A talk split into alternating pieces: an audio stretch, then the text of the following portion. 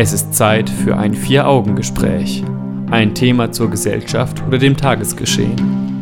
Ein Blickwinkel, der über die übliche Berichterstattung hinausgeht. In einem Gespräch unter vier Augen. Und darum geht es jetzt. Was wurde aus der Piratenpartei? War sie mehr als nur eine Protestbewegung? Wird der AfD ein ähnliches Schicksal widerfahren? Das Vier-Augen-Gespräch mit Jan Keke und Stefan Seefeld. Die Piratenpartei war einst der aufsteigende Stern am Parteienhimmel. Innerhalb kürzester Zeit schaffte sie es, in viele Landesparlamente gewählt zu werden. Mit Forderungen nach mehr Datensicherheit und Privatsphäre, Volksentscheiden und einem kostenlosen öffentlichen Nahverkehr konnte die Partei besonders bei den jungen Wählern punkten. Doch was ist aus der Partei geworden und warum ist sie so schnell wieder von der politischen Bühne verschwunden? Das ist unser Thema in dieser Stunde. Willkommen zum Vier-Augen-Gespräch zwischen meinem Gast Jan Keke und mir. Hallo Stefan. Guten Abend. Ja, die Piratenpartei. Wir kennen Ja. sie noch vom Namen her, Man kennt sie noch vom Namen her, es aber ist sehr ruhig um die Partei geworden. liegt in der Vergangenheit. Ja, es ist ruhig geworden um die Partei, aber es gibt sie noch. Sie sind zumindest noch in drei Landesparlamenten vertreten. Immerhin. In äh, Berlin sind sie ja jetzt raus inzwischen. Und ich lese auch immer mal wieder, zum Beispiel in der Watz, dass die Piraten an irgendwelchen Abstimmungen beteiligt waren, sich für irgendwelche Dinge ähm, eingesetzt haben. Also es ist nicht so, dass sie nicht mehr da sind, aber die mediale Berichterstattung ist auf jeden Fall sehr stark zurückgefahren und, Und man das, hat das obwohl wir Gefühl, sie hier in NRW sogar noch haben. Genau, ne? Also da ist man manchmal überrascht. Ne? Man fragt sich, gab es eigentlich vor ein paar Jahren wieder neue Landtagswahlen, dass sie, sind sie eigentlich noch drin? Und dann kommt man, stellt man fest, aha, ja, die sind noch da. Die letzten Landtagswahlen war, waren 2012, ne? Und Ja. das, seitdem sind sie, sind sie drin. Also das ist schon, Jetzt haben wir in diesem Jahr wieder Landtagswahlen hier in NRW. Und, Und- wir haben die Bundestagswahl dann ähm, im Herbst. genau. Aber wir müssen, glaube ich, nicht wirklich damit rechnen, dass die Piraten wieder auf der politischen Bühne erscheinen werden, oder? D- damit, davon ist nicht auszugehen, also zumindest wenn man die ähm, aktuellen Umfragewerte und auch die Umfragewerte in den letzten Jahren mal äh, betrachtet, dann kann man nicht davon ausgehen, dass die Piraten wieder in irgendwelche Landesparlamente oder in den Bundestag ziehen werden.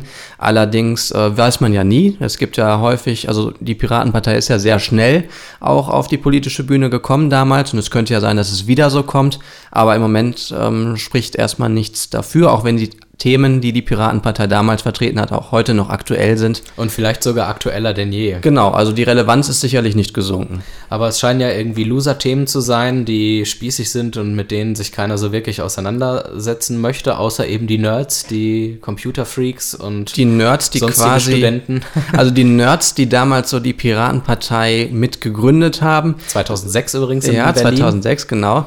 Ähm, die, das ist vielleicht auch eine zum Teil aussterbende Spezies, weil, Die jetzt alle erwachsen sind. naja, noch, ja, kann man noch nicht mal genau sagen. Also, weil die, weil die jüngeren Menschen, die jetzt aufwachsen, das sind Digital Natives. Ja. Die, die sind in dem Sinne, die können zwar auch auf eine Art und Weise Nerds sein, aber die sind nicht mehr so kritisch Nerds, ja. Also die wachsen mit diesen Techniken auf und kritisieren das nicht mehr, dass zum Beispiel die Daten gesammelt werden, weil es einfach normal ist. Die älteren Menschen, die mit Techniken. Wir zum Beispiel. Wir zum Beispiel, oder sagen wir mal, Mit Leute, die, 20. äh, Leute, die äh, über 35, 40 sind, 45, Ja. die haben ja mit Technik ähm, Die zwar kennen auch noch was, die andere Seite quasi. die kennen auch die andere Seite, aber die sind eben auch vielleicht nicht so solche Freiheits-Internetkämpfer wie die Leute das vielleicht sind, die so zum Teil mit der Technik aufgewachsen sind, wie unsere Generation, die halt doch sehr kritisch umgeht mit den Themen und auch vor allem im Internet mit den Sachen. Dazu kommt vielleicht noch, dass im Moment weniger linksliberale Themen äh, beliebt und erfolgreich sind. Und man sagt ja auch eher linksgrün versifft heutzutage. Genau. Also es ist im Prinzip die andere Seite des Populismus, die gegen das, was eben nicht der Rechtspopulismus ist, sondern dann eben der Linkspopulismus. Genau, generell scheinen konservative Kräfte wieder etwas äh, stärker zu werden. Wir haben eine AfD, die natürlich auch sehr schnell gewachsen ist innerhalb kürzester Zeit, die sich auch in kürzester Zeit sehr verändert hat. Unter Bernd Lucke war die AfD keine rechtspopulistische Partei. Und das wurde sie dann aber, als dieser gegen die Rechtspopulisten in der AfD verloren hat und dann aus seiner eigenen Partei ausgeschieden ist, um eine neue zu gründen. Vielleicht ähm, hat es auch etwas damit zu tun. Wir werden im Laufe der Sendung darüber sprechen, was die Piraten, die als linksliberale Partei jetzt kaum eine Rolle mehr spielen, vielleicht mit einer AfD gemein haben. Ja, ein paar strukturelle Dinge sind da sicherlich gemeinsam. Inhaltlich jetzt nicht so. Nicht wirklich. Aber darüber wird zu sprechen sein. Genau. Es gibt immer Wähler, die nicht unbedingt den alteingesessenen Parteien ihre Stimme geben wollen, die neue Dinge ausprobieren wollen. Das war dann eben vor zwölf Jahren vielleicht dann die linksliberalen Piraten. Man hat dann gesehen, das nicht hat nicht funktioniert. Jetzt äh, sucht man sich ja. andere Lager möglicherweise. Es war im Übrigen nicht nur ein nationales Phänomen, also nicht nur in Deutschland. Ähm, Sondern in ganz Europa? In ganz Europa, ja, nicht in ganz Europa vielleicht, aber sagen wir mal auf die Welt verteilt, in vielen Ländern. Und die Piratenpartei ist ja auch entstanden ähm, 2006 ähm, auf Basis des Vorbilds in Schweden. Da gab es die Piratenpartei schon. Mhm. Und daraufhin haben sich dann hier halt die Piraten in Deutschland entwickelt. Und es gibt auch noch eine Reihe anderer Länder, in denen es die Piraten gibt. Es gibt einen großen Dachverband, die Pirate Parties International kurz PPI und die, dieser Dachverband hat 40 Mitglieder und darunter sind zum Beispiel auch, äh, ist ein Verein, der in der Türkei zum Beispiel existent ist. Ob er das heute noch ist, das weiß man nicht. Also ich habe versucht, das so ein bisschen zu recherchieren. Das ist gar nicht so einfach. Es gibt dann auch in Griechenland etwas Ähnliches, aber auch in ganz vielen anderen Staaten. Also es ist durchaus ein internationales Phänomen. Man könnte fast sagen gewesen gewesen, weil auch in den anderen Ländern das Ganze auf dem absteigenden Ast ist. Soweit ich das beurteilen kann. Ne? Wir werden gleich im Laufe der Sendung über das Wahlprogramm der Piraten ein bisschen sprechen. Wir werden über den Aufstieg sprechen und dann auch über den Fall. Wir werden, wie gesagt, ähm, Gemeinsamkeiten und Unterschiede zu einer anderen kleinen erfolgreichen Partei, nämlich der AfD, ziehen. Kurz vorab, könntest du dir vorstellen, jetzt die Piraten noch zu wählen? Das ist jetzt äh, schwierig. Guido Westerwelle sagte ja 2009 irgendwie mal, wer die Piraten wählt, der gibt, der wirft seine Stimme in den Gully. Ja, das ist so ein berühmter, berühmtes Zitat irgendwie von ihm. Ich weiß nicht, wie das heute zu verstehen ist. Ich finde, es ist immer noch besser, eine kleine Partei, die auf jeden wahrscheinlich nicht ins Parlament einziehen wird, zu wählen, als nicht zu wählen. Von daher denke ich schon. Und aber ich wüsste jetzt, also ich würde sie heute wahrscheinlich nicht wählen aber du hältst sie zumindest noch für wählbar. Ich halte sie für wählbar und ich halte viele Themen auch noch für sehr sinnvoll und für ziemlich wichtig. Und die gucken wir uns gleich mal an. Ja.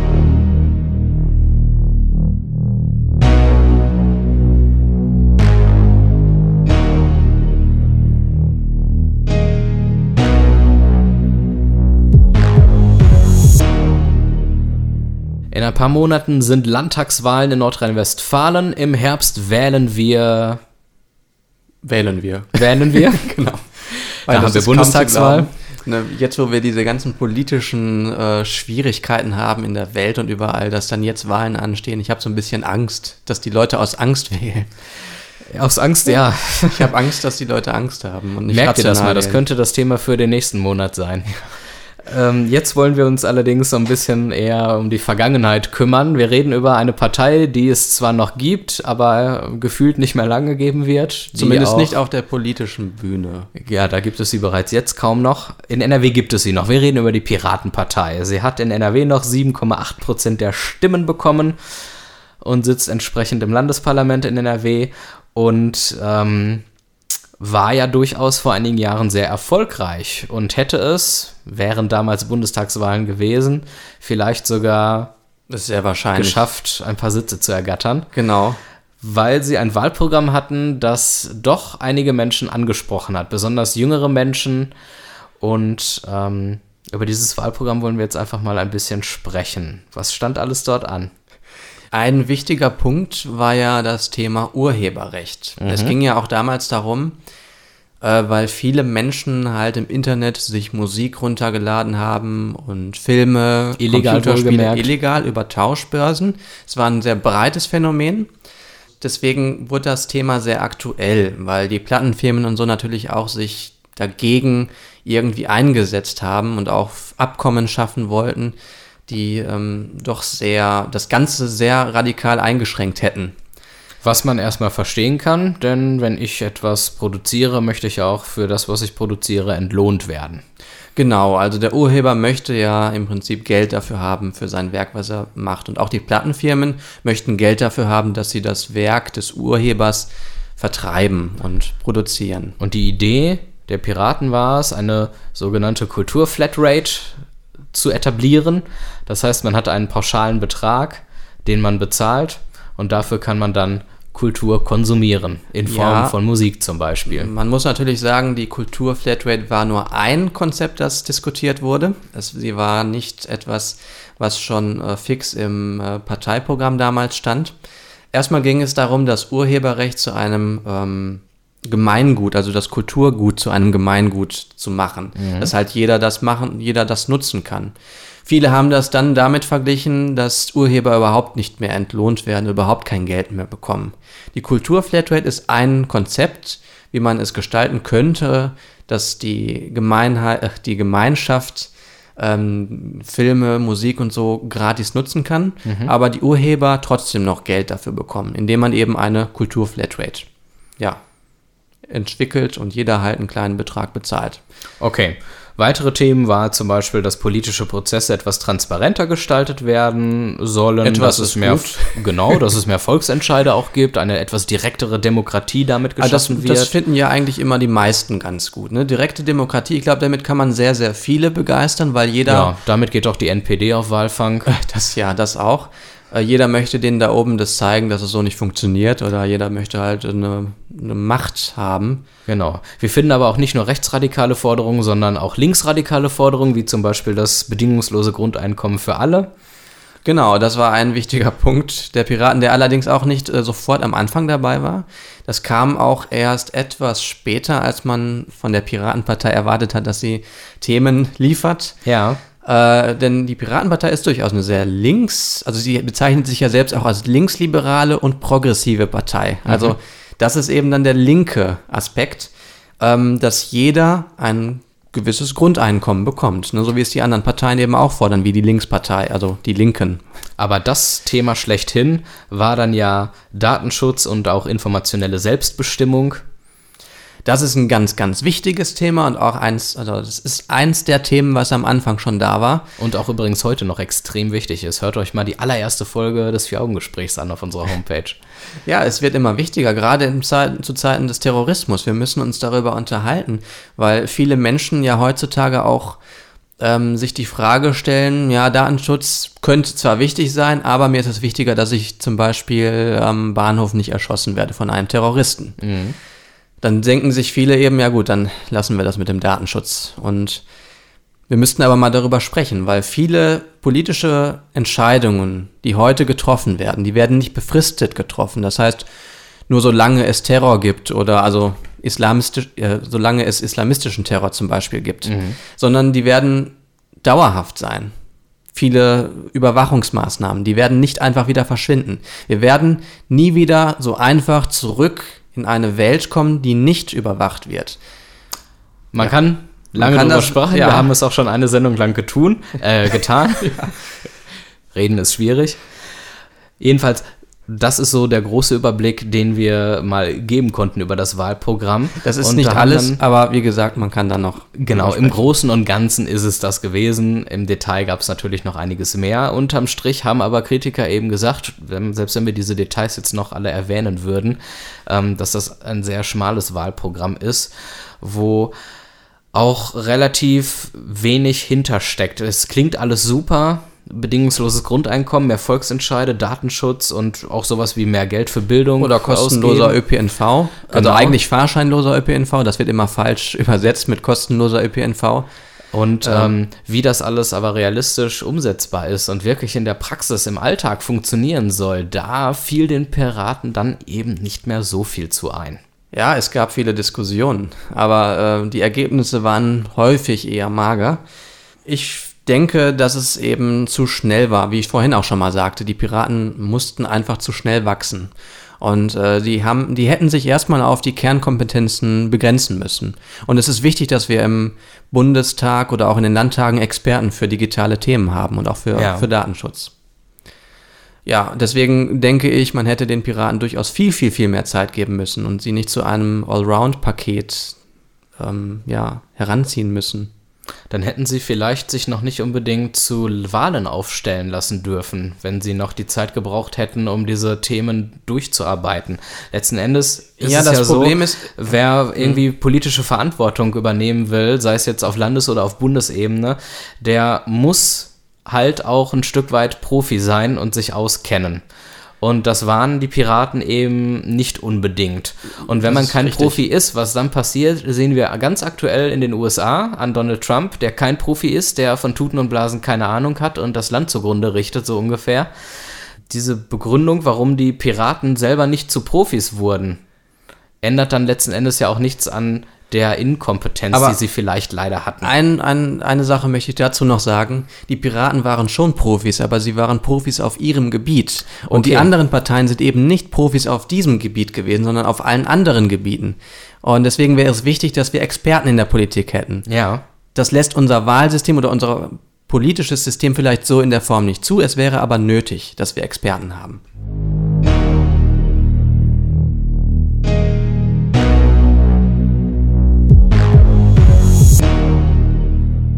Die Piratenpartei. Eine kleine Partei, die mal recht groß wurde und mittlerweile von der Bildfläche verschwunden ist.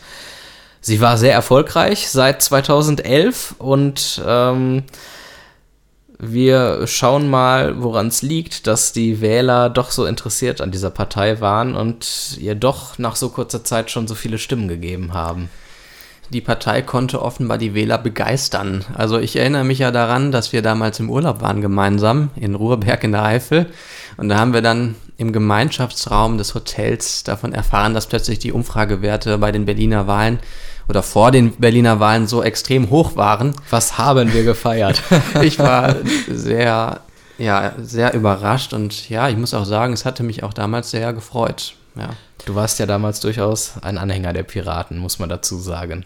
Ja, ich war ein Anhänger der Piraten, genau. Es hatte auch Gründe. Sie, die Piratenpartei hat einfach frischen Wind irgendwie in dieses eingestaubte politische System gebracht. Ein Grund, der Und heute auch immer noch sehr beliebt ist bei neuen Parteien. Ja, das ist richtig. Also wir haben ja häufig, ähm, häufig redet man von Politikverdrossenheit, manche reden von Parteienverdrossenheit.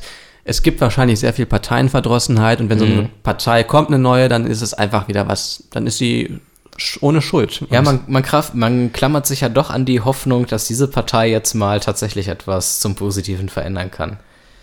Genau, aber irgendwann wird sich das auch ändern. Dann weiß man, zehnmal hat eine neue Partei versucht, irgendwas zu ändern und es hat wieder nicht geklappt. Dann denkt man sich auch zumindest die Leute, die das miterlebt haben, die wissen dann, nein, es funktioniert nicht, lassen wir es sein. Aber die äh, Jüngeren, die, die das noch nicht wissen, die konnten auf die Piratenpartei anspringen und dementsprechend hat sich besonders bei den jungen Menschen und auch der Internetgemeinde natürlich äh, die Piratenpartei sehr etablieren können, die natürlich auch diese aktuellen Internetthemen wie Datenschutz, Vorratsdatenspeicherung und Internetsperren thematisiert äh, hat. Genau, und man kann aber auch sagen, dass es viele andere Leute gab, viele Nichtwähler, die die Piratenpartei gewählt haben. Das heißt also viele Menschen, die vielleicht nicht unbedingt jung waren, ja. sondern die auch viele äh, Perioden pa schon. Äh, Parteienverdrossenheit ja. schon hinter sich haben. Genau. Also äh, letztlich einem langjährigen Erfolg hätte also eigentlich nichts im Wege gestanden, zumal die Themen ja auch tatsächlich wichtig waren und äh, große Bedeutung Was für uns das hatten Thema angeht, waren. auf jeden Fall, klar. Und also, noch haben vor allen Dingen. Mhm. Ähm, dennoch hat das alles nicht so ganz funktioniert mit den Piraten und woran es dann letzten Endes doch gescheitert ist, darüber sprechen wir gleich wieder.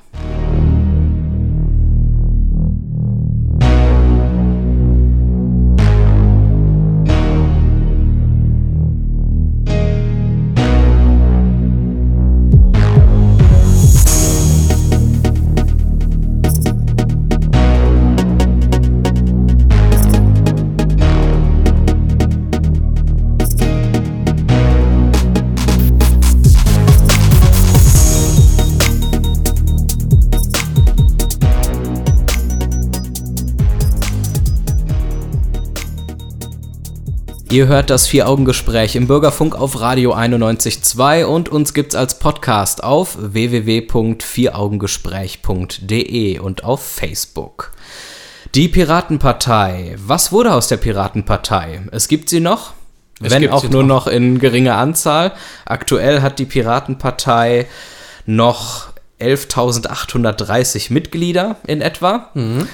Das war mal anders. 2011, 2012 war die Partei sehr groß und erfolgreich, aber diese Erfolgswelle dauerte nur einige Monate und dann sanken die Umfragen und die Prozente wieder. Ob die Partei, also sie war damals auch mitgliedermäßig gar nicht so riesig, also ganz riesig. Also die Prozente, die, die, das, was die Menschen wählen, die äh, Wahlprozente, Ja. die geben ja nicht unbedingt die Größe einer Partei wieder. Das ist richtig. Also deswegen, ähm, Aber es ist zumindest ein Indikator dafür, wie viele Leute bereit sind und die Motivation haben, Ja. sich für diese Partei, in dieser Partei zu engagieren. ja, das sicherlich.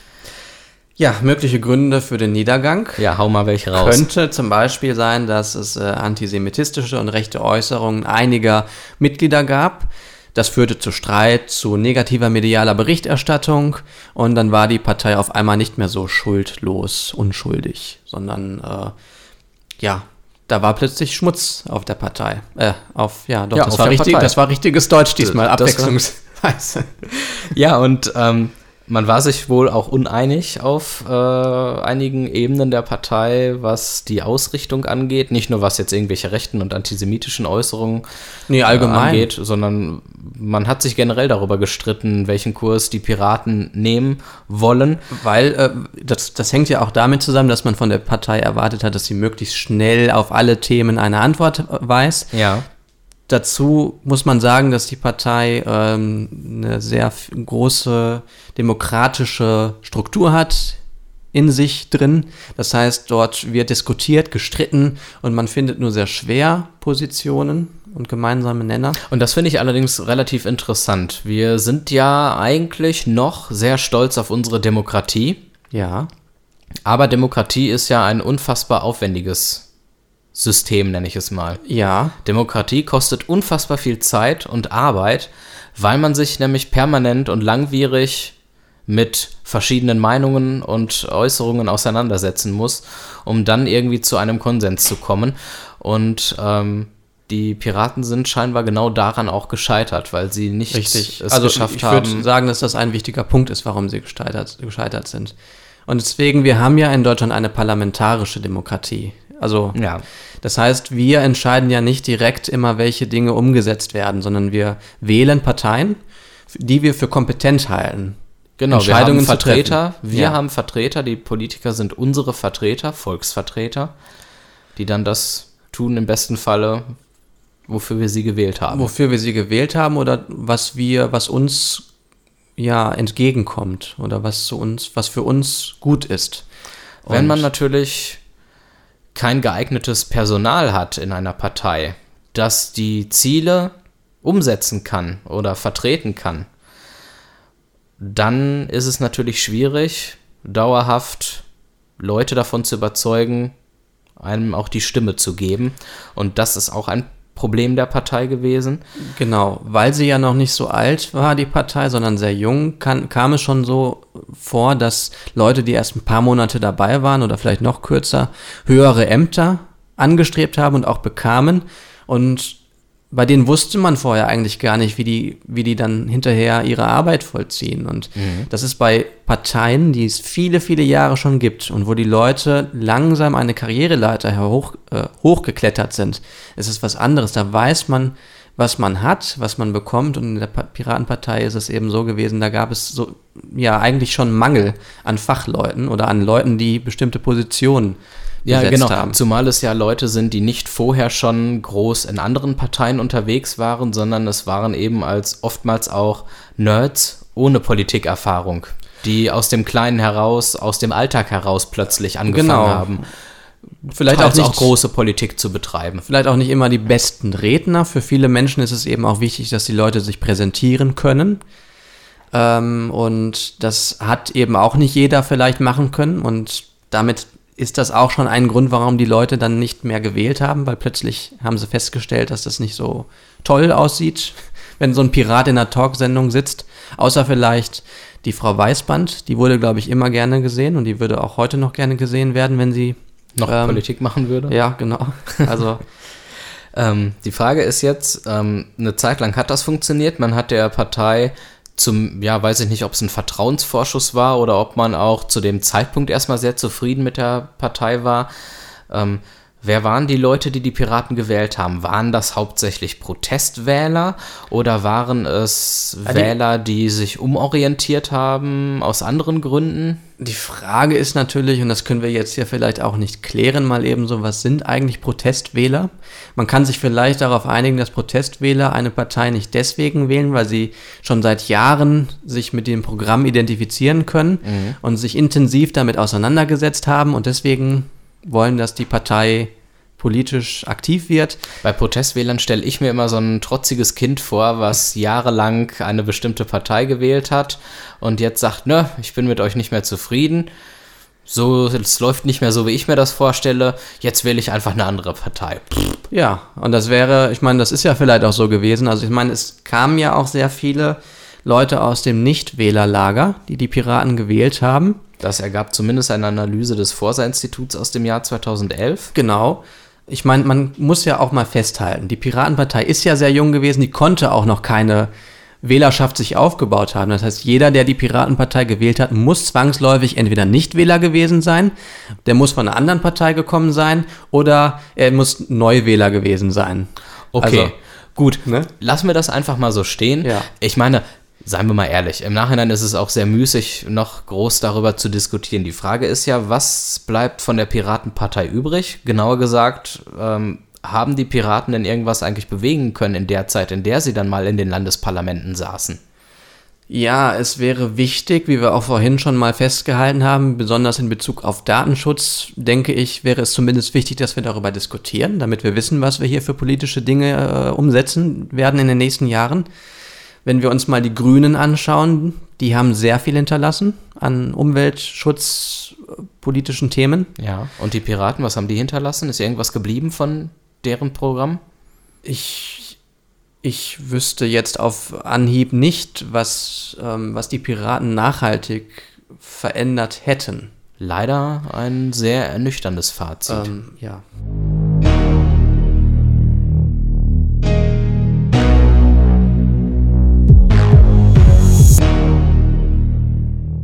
Wenn man die Piratenpartei mit der AfD vergleicht, dann werden das die allermeisten Piraten nicht unbedingt als Kompliment auffassen. Dennoch möchte ich mal mit dir, Jan, in dieser Sendung noch ein paar Vergleiche anstellen, um zu gucken, haben diese Parteien vielleicht Gemeinsamkeiten und wo liegen die Unterschiede? Wir müssen einmal festhalten, dass der Vergleich jetzt nicht auf inhaltlicher Basis, also wir vergleichen jetzt nicht, die sind natürlich sehr, liegen sehr weit auseinander. Die ja. eine Partei ist eher linksliberal ausgerichtet und die andere rechtspopulistisch. Wie auch immer, konservativ. Äh, wie auch immer. Wir wollen so mal auf struktureller Ebene schauen, gibt es da Ähnlichkeiten? Ja. Beide sind kleine Parteien, neue Parteien, sind genau. relativ schnell gewachsen. Sind relativ schnell gewachsen. Dann stellt sich jetzt erstmal so die Frage, sind beide Parteien Protestparteien? Für manche Wähler waren und sind sie das mit Sicherheit. Hinter der AfD steckt allerdings, glaube ich, noch eine ganz eigene Ideologie, die von anderen Parteien nicht abgedeckt wird. Eine ja. Ideologie, die man auch lange Zeit nicht mehr laut aussprechen durfte, ohne dafür Verachtung und äh, Ausgrenzung zu erfahren. Diese Ideologie hat sich dann verschärft, ist sehr radikal geworden und das ist jetzt eine Ideologie, die sozusagen den rechten Flügel der AfD abdeckt. So eine Ideologie gibt es, glaube ich, bei den Piraten eher nicht. Ja, das, das, also so eine Ideologie gibt es tatsächlich nicht, aber auch die Piraten haben natürlich eine Ideologie. Die Piraten sind ja, sie besetzen ja nicht irgendwelche sie hängen ja nicht in der Luft, sie haben ja klare Themen und auch eine, ein klares Weltbild. Ja, sie wollen eine liberale Informationsgesellschaft, ja. die eben auch sehr sozial ist. Also, Aber ich glaube, dass die AfD eher von Protestwählern gewählt wird, weil gewisse ähm, konservative Werte von anderen Parteien nicht mehr gepflegt wurden. Also alle Parteien haben ja immer mehr einen Linksruck durchgemacht in den letzten Jahren. Selbst die CDU ist angeblich eine Partei der Mitte und sicherlich nicht mehr so weit rechts, wie sie es noch vor 20 Jahren war. Und dort ist eine Lücke entstanden. Und die Leute, die nach wie vor sehr wertekonservativ äh, eingestellt sind, die haben sich nicht mehr wiedergefunden und haben dann gesagt, ne, wisst ihr was, wenn meine Inhalte nicht mehr wiedergespiegelt werden in Parteiprogrammen, wenn ich meine Meinung nicht mehr zum Besten geben kann, ohne dafür Hohn zu bekommen, dann wähle ich jetzt eben aus Protest so eine AfD. Während bei den Piraten durchaus von vornherein eine gewisse Überzeugung für die Inhalte da war. Das bedeutet, ein junger Mann oder auch, ist ja egal ob mhm. Mann oder Frau, ein junger Mensch, der vielleicht zum ersten Mal äh, wählen durfte und sich für die Themen Internetsicherheit, Datenschutz, wie auch immer äh, interessiert, der hat sich gar nicht erst von einer anderen Partei abgewandt, sondern von vornherein die Piraten interessant gefunden und dann gewählt. Ja, und die anderen Parteien haben diese Themen aber auch äh, in der Regel nicht so aufgeführt in ihren Parteiprogrammen. Das heißt, die genau. Piratenpartei genau. hat sich da durchaus schon auch als Alleinstellungsmerkmal oder als äh, ja etwas. Hat ein Alleinstellungsmerkmal genau. geschaffen. Ähm, Richtig. Gut, also die Piraten haben es ja nicht geschafft, zumindest bisher politisch erfolgreich zu sein. Jetzt und da sind wir auch schon bei den Unterschieden zur AfD. Ja die AfD, muss man ja mal so sagen, hat Antworten und Lösungen, die sie ihren Wählern anbietet. Ja, da, da, höre ich jetzt raus, dass die Piraten das äh, eher nicht hatten oder ähm, oder sind das an oder ja, wie, sagen wovon so, die, grenzt du das ab? Also die AfD hat äh, Lösungen und Antworten und sie ist damit auch eine echte, wenn auch eine gefährliche und schlechte Alternative zu den etablierten Parteien. Ja. Während die Piratenpartei vielleicht eher, ja, das klingt jetzt so ein bisschen abwertend, so eine Stammtischpartei ist, die sich selbst aus diesem Milieu erheben wollte ja. und dann aber an der Wirklichkeit gescheitert ist. Ähm, gut, aber auch die Piraten bieten oder haben ja Lösungen angeboten. Also wenn ich jetzt mal vergleiche, Flüchtlingskrise zum Beispiel, lasst keine Flüchtlinge mehr rein oder begrenzt mhm. die Zahl der Flüchtlinge. Und die Piraten haben zum Beispiel gesagt, ja, wir wollen einen kostenlosen Personen- oder einen fahrscheinlosen Personennahverkehr. Das sind doch beides erstmal Inhalte, die man sagen kann, gleichermaßen Lösung oder nicht Lösung. Die Frage ist dann halt, ähm, wie soll das umgesetzt werden? Genau. Da sagt dann eine AfD, wir machen die Grenzen dicht, da kann man dann entsprechendes Personal einsetzen, zur Not muss Neues eingestellt werden, böp, böp, böp, und ja. auf Flüchtlinge schießen und solche Späße, was genau. wir da alles hatten. Was hat denn die Piratenpartei gesagt, wie ein öffentlicher Nahverkehr fahrscheinlos organisiert werden kann? Ne, da könnte man jetzt sagen, staatlich wird das finanziert. Das heißt, es wird einfach aus Steuergeldern finanziert. Und wo sollen die herkommen? Naja, genauso, die sollen genau daher kommen, wo die, wo die AfD die finanziellen Mittel für die äh, Bereitstellung dieser ähm, Dinge hernimmt, um die Flüchtlingskrise... Mehr Personal an der genau. Grenze. Also ich meine, das sind ja auch keine keine Letztbegründungen oder keine endgültigen Begründungen dafür, wie man diese Lösungen verwirklichen kann. Ja. Also, ja. Okay. Also ich meine, das sind ja beides sehr populistische Themen. Also für mich sind, ja. sind es inhaltlich komplett verschiedene Dinge. Das auf jeden deswegen Fall. Deswegen möchte ich hier nochmal darauf hinweisen, aber es sind beides keine komplett ausgeklügelten Konzepte. Okay. Äh, was sicherlich noch eine Gemeinsamkeit ist, dass beide zu einem gewissen Grad halt Protestwähler und auch gutgläubige Wähler angelockt haben, die geglaubt haben, okay, die werden schon eine Lösung für die jeweiligen Probleme finden. Da können wir uns sicherlich darauf einigen, sei es jetzt die Finanzierung des äh, fahrkartenlosen öffentlichen mhm. Nahverkehrs oder äh, die Sicherung der deutschen Grenze, wie auch immer. Und beide haben sich ja dann vielleicht auch an Menschen gerichtet, die zuvor mit Politik nicht so viel anfangen konnten oder halt überhört wurden. Dann ja, ja, überhört. Also es ist, ist schwierig zu sagen, das immer. Ne? Also ich meine, ich, ich glaube, dass die AfD wird von vielen gewählt, die eben auch Angst haben. Also jetzt auch, ich finde auch die AfD wird wahrscheinlich von vielen gewählt, die nur aufgrund des Flüchtlingsthemas ja zur AfD gehen oder die weswegen, AfD interessant finden. Weswegen die AfD vielleicht ähnlich scheitern wird wie die Piratenpartei, weil sie nur durch ein, zwei Kernthemen wahrgenommen wird und danach vielleicht wieder in der Versenkung verschwindet. Genau, Man sieht ja bereits jetzt, dass die AfD wieder deutlich einstellig nur noch ist und nicht mehr Genau, also zum, zum unser, wir, wir zeichnen ja auf. es ist ja keine Live-Sendung und heute äh, ist die AfD wieder einstellig in den mhm. Umfragewerten. Auf der anderen Seite könnte man sagen, vielleicht wird die AfD nicht scheitern, weil dort nicht unbedingt unprofessionelle Nerds sitzen, sondern teilweise wirklich hochgebildete und qualifizierte Menschen, die wirklich sich irgendwelche völkischen Theorien aus den Fingern saugen können. Ja, also vor allem auch mit, äh, gibt es da auch einige sicherlich mit Politikerfahrung. Auch die Piratenpartei hatte hochgebildete Menschen und qualifizierte Menschen, aber vielleicht nicht für den entsprechenden Politikbereich oder für die Politik an ja. sich. Und da mag die AfD an, ein, an der einen oder anderen Stelle durchaus besseres oder qualifizierteres Personal haben. Zumal auf dem ersten, also das möchte ich in Anführungsstrichen setzen, weil qualifiziert heißt nur, dass sie auf der politischen Bühne ein äh, auf ein dauerhaft professionelles Bild abliefern oder wie man das auch nennen möchte, dass sie eben nicht wie ein Kindergartengeburtstag wirken. Ja. Wie das bei den Piraten zwischendurch mal der Fall war. Das stimmt. Dann haben sie teilweise auch ähm, den Vorteil, dass sie den Rand rechts von der CDU ein bisschen ausfüllen können. Das bedeutet, wertekonservative Themen werden von anderen Parteien eigentlich kaum noch repräsentiert. Ja. Das Vielleicht kommt auch der linke Flügel der NPD zum ja, Tragen. Das könnte man so sagen, ja. richtig. Und ähm, ein Punkt, den du so schön hier noch aufgeschrieben hattest, war, dass ähm, ein eher rechtes Gedankengut äh, viel beständiger ist als der Wunsch nach Datenschutz bei einigen wenigen. Das äh, finde ich ist ein sehr schöner Satz, denn ähm, komplizierte Themen schrecken eher ab.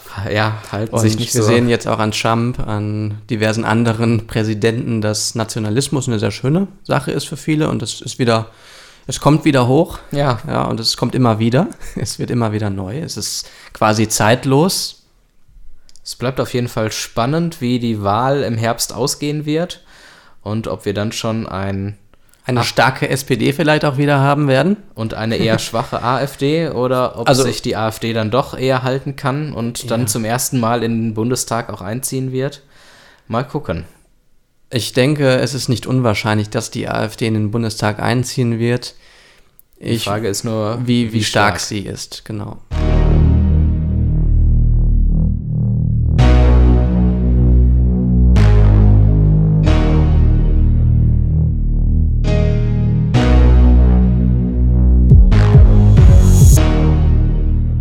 Wir haben ja im Laufe der Sendung jetzt schon öfter angesprochen, dass die Piraten einen nicht, wie ich jetzt von dir gelernt habe, kostenlosen ÖPNV äh, gefordert haben, sondern einen Fahrscheinlosen. Genau, Dankeschön.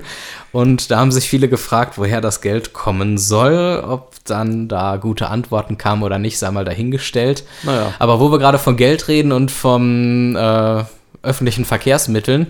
Es gibt Möglichkeiten, wo man das Geld investieren könnte, zum Beispiel. Genau, zum Beispiel in den Dortmunder Hauptbahnhof. Ja. Der wird nämlich jetzt endlich mal saniert, erweitert, rausgeputzt. Und nicht nur der Eingangsbereich, die Eingangshalle, die ja schon vor einiger Zeit saniert wurde, sondern tatsächlich auch mal die Bereiche im Bahnhof. Das heißt, es wird verbreitert. Von 9 Metern noch was auf 13 Metern noch was. Da kann man dann endlich auch mal durchgehen an einem Samstag. Ich weiß ja nicht, wie es unter der Woche hier äh, abgeht. Ja, ist Morgens, schon viel los. Ja, ist immer viel los, ne? Äh, dann soll es noch einen stufenfreien Bahnsteigzugang geben. Also, Barrierefrei, ne, genau. damit auch die Rollstuhlfahrer und so ähm, hoch können und auch ältere Menschen mit ihren Roll Rollatoren. Ich ja. weiß jetzt gar nicht, ob ich Rollatoren, ja, kann okay. man glaube ich sagen. Ja. Äh, dann soll es noch neue Dächer geben, neues Licht, neue Anzeigetafeln und auch eine neue Beschallungstechnik für die Durchsagen. Damit also, die neuen modernen Computerstimmen auch richtig schön äh, surroundmäßig klingen und auch schön klar wir und wissen es zwar äh, nicht, aber wahrscheinlich wird es statt einer echten Frau jetzt auch wieder so eine künstliche Bahnansage geben, so wie in vielen anderen Städten, wie zum Beispiel in Essen Hauptbahnhof. Die Plangenehmigung für das Projekt wurde im November 2015 vom Eisenbahnbundesamt erteilt. Und jetzt soll es eigentlich in diesem Jahr kräftig losgehen mit Und den wie lang- Renovierungen. wie lang dauert das Ja, dann? der Zeitplan wurde nicht veröffentlicht, habe ich extra nochmal Ah, nachgeguckt. Okay. Also da müssen wir uns ein bisschen überraschen lassen. Ah, Es soll ja keine Elbphilharmonie werden oder so. Nein, Das und auch ja- kein Flughafen, sondern wir reden ja. ja nur von einem Bahnhof von hier in dem Bahnhof, Dortmund. Genau. Und der soll dann kundenfreundlicher, moderner und heller gestaltet sein. Wann das dann fertig wird, steht im wahrsten Sinne des Wortes in den Sternen. Aber Aber die fangen einfach schon mal an. Ich finde es ja gut, dass man sich heute dann nicht mehr so festlegt auf einen fixen Termin, zumindest offiziell, weil man müsste ihn dann ja wieder tausendmal verschieben. ja, ich finde das gut. Qualität ist auch wichtiger als Quantität. Also Ja.